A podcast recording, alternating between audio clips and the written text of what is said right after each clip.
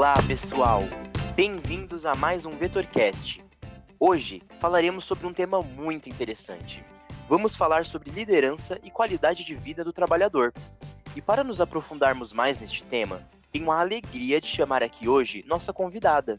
Ela, que é administradora de empresas, consultora, especialista em psicologia positiva, especialista em marketing de serviços, com mais de 15 anos de experiência em liderança de equipes e que atua como gerente das áreas comercial e de serviços na Vetor Editora Psicopedagógica. Seja bem-vinda, Ana Butino! Olá a todos! Quero primeiramente agradecer ao Bruno e à Vetor Editora pela oportunidade de poder falar aqui neste podcast.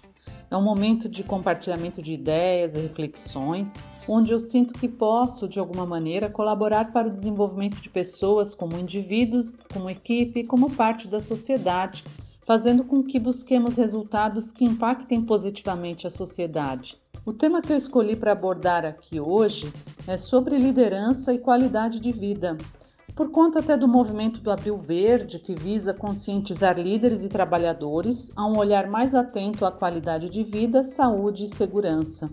Muito do que apresentarei aqui está baseado em minhas experiências, leituras, estudos e o aprendizado do dia a dia, e também de alguns insights que surgiram de uma breve pesquisa que eu realizei sobre esse assunto no ano passado. Ana, obrigado por aceitar o convite e estar aqui hoje. É uma honra ter você aqui em nosso podcast. Eu gostaria de começar o nosso bate-papo de hoje te perguntando qual seria a relação da liderança com a qualidade de vida do colaborador. Na sua opinião, essa seria uma responsabilidade do líder? Ah, boa pergunta, Bruno. No âmbito organizacional, eu acho que a liderança está relacionada com a qualidade de vida do colaborador, sim, pois tem o papel de orquestrar a equipe, a empresa, fazendo com que as pessoas se sintam motivadas, produtivas, pertencentes, evoluindo, que as pessoas vivam uma experiência organizacional mais plena.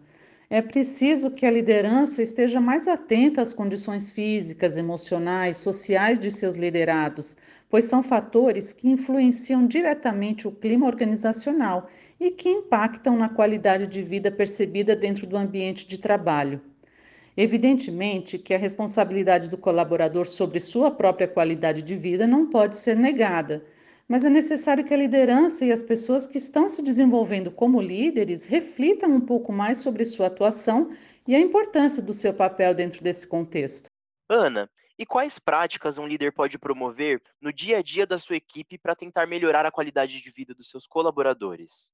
Então, Bruno, o que eu venho descobrindo em meus estudos até o momento e que tem feito bastante sentido dentro da minha atuação são práticas como desenvolver o nosso autoconhecimento como líderes e incentivar os nossos liderados a trabalharem o seu próprio autoconhecimento, sermos íntegros, ou seja, estarmos inteiros dentro das nossas atividades, vivermos plenamente, estarmos presentes com os nossos colaboradores.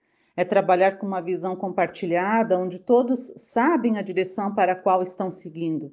É estar atenta aos possíveis conflitos que podem impactar negativamente o clima, desenvolver em si mesmo e ajudar os seus liderados a desenvolver uma mentalidade de, de abundância é, trabalhar para desenvolver um olhar sistêmico, entendendo que fazemos parte de uma grande rede e os impactos que as nossas ações podem ter no dia a dia de quem está em nossa rede.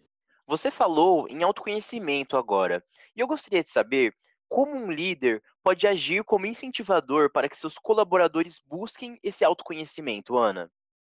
Ah, o líder que inspira, ao invés de manipular, é um incentivador de autoconhecimento. Inspira as pessoas a performar com clareza de propósito, de trabalhar integrados com quem eles realmente são, de realizarem atividades que façam sentido para o que eles almejam.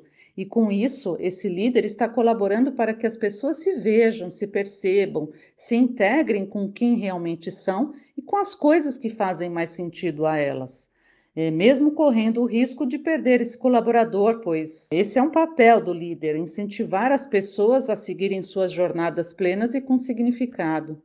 O clima organizacional também tem ganhos quando as pessoas estão realizando as atividades que têm sentido, diminuindo consideravelmente atuações apagadas, tóxicas, insatisfeitas com reclamações e melhorando a sensação de bem-estar e felicidade dos colaboradores.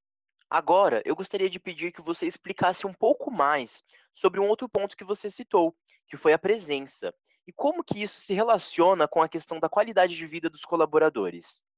Bom, Bruno, presença. Presença é um estado de estar plenamente consciente e atenta ao momento, ouvindo com atenção, procurando se libertar de preconceitos, de pré-julgamentos, respeitando a fala do colaborador. É estar aberta para receber o que ele está trazendo, fazer com que o colaborador se sinta ouvido, compreendido. É, está muito relacionada com a liderança mais humanizada.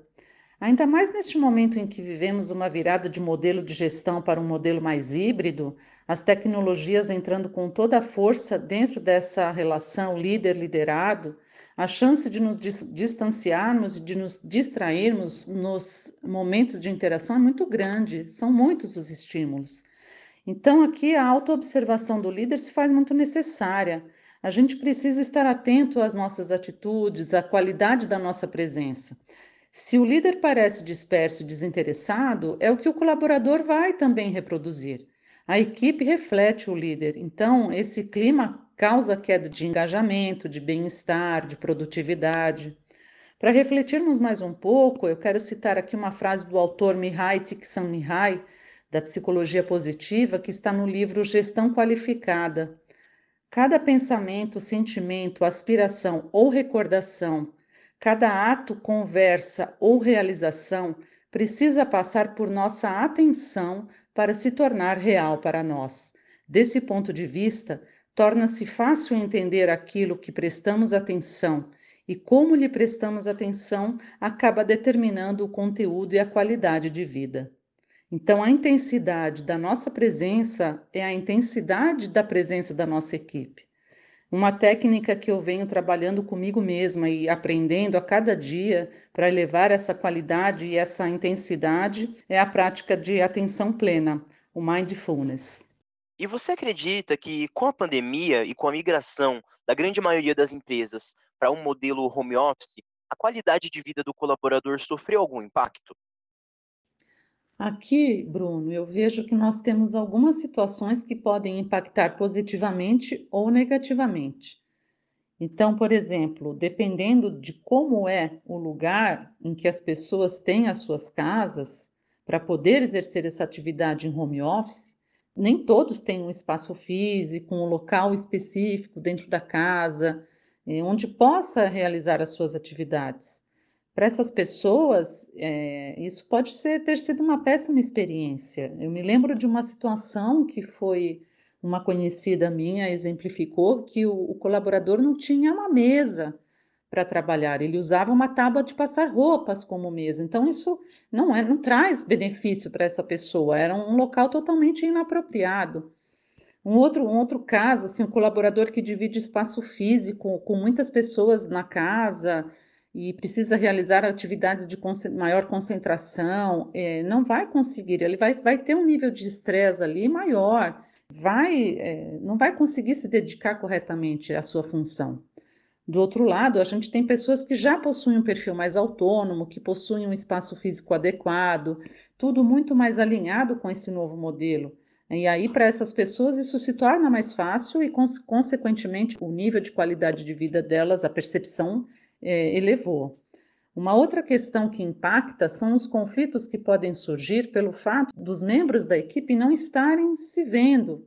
Então, eu não estou vendo o que o outro meu par está fazendo, e isso pode começar a gerar pensamentos assim: o que será que aquela pessoa está fazendo? Achar que um está trabalhando mais do que o outro. Então, por isso que a, a, liderança tem um papel importante de compartilhar a visão das a divisão das atividades, falar o que, que trabalhos que estão sendo realizados por cada um, compartilhar a visão, os objetivos, fazer com que os elementos da equipe conversem entre si, estimular mais essa troca, estimular a realização de atividades em conjunto, é, de, de, de, realizar é, atividades em grupo.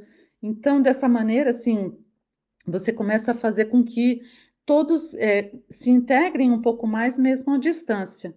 e mostrar também a importância de cada um dentro desse contexto e colaborando para desenvolver um olhar mais sistêmico do todo. Ana, e como você acredita que uma falta desse olhar sistêmico impacta negativamente a vida dos colaboradores? Sobre essa questão da visão do todo, né, é, a falta dessa visão sistêmica diminui o significado do trabalho e dos negócios, e a falta desse significado gera baixo nível de compromisso por parte dos colaboradores. A, é, a fragmentação vai levando a uma alienação, uma ignorância né, do que é para ser real, da, da relevância dessas atividades. Uma empresa é um, é um organismo, eu gosto muito sempre de falar isso e que existe justamente pela integração das pessoas e dessas atividades que as pessoas exercem. Então, sejam elas de dentro ou de fora da, da empresa, tanto uh, o meu fornecedor também faz parte desse organismo.